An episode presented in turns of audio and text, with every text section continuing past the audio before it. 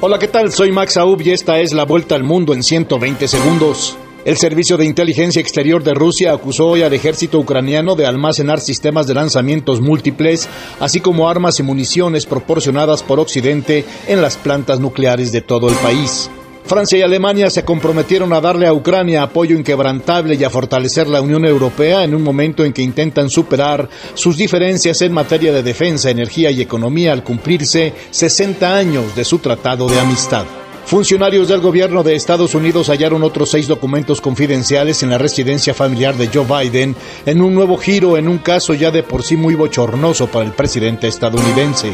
Como parte de un acuerdo histórico, Canadá accedió a pagar una indemnización de casi 3 mil millones de dólares canadienses a los pueblos indígenas con el fin de reparar los daños sufridos durante un siglo por miles de niños internados a la fuerza en colegios religiosos. Las autoridades estadounidenses investigan aún el motivo de un tiroteo en Monterey Park, en el sur de California, durante la celebración del Año Nuevo Lunar, que dejó 10 muertos y 10 heridos, mientras que el sospechoso murió por una herida de bala autoinfligida. El gobierno colombiano y la guerrilla Ejército de Liberación Nacional anunciaron este fin de semana que el segundo ciclo de los diálogos de paz se realizará a mediados de febrero en México luego de concluir una reunión extraordinaria en la ciudad de Caracas, capital venezolana.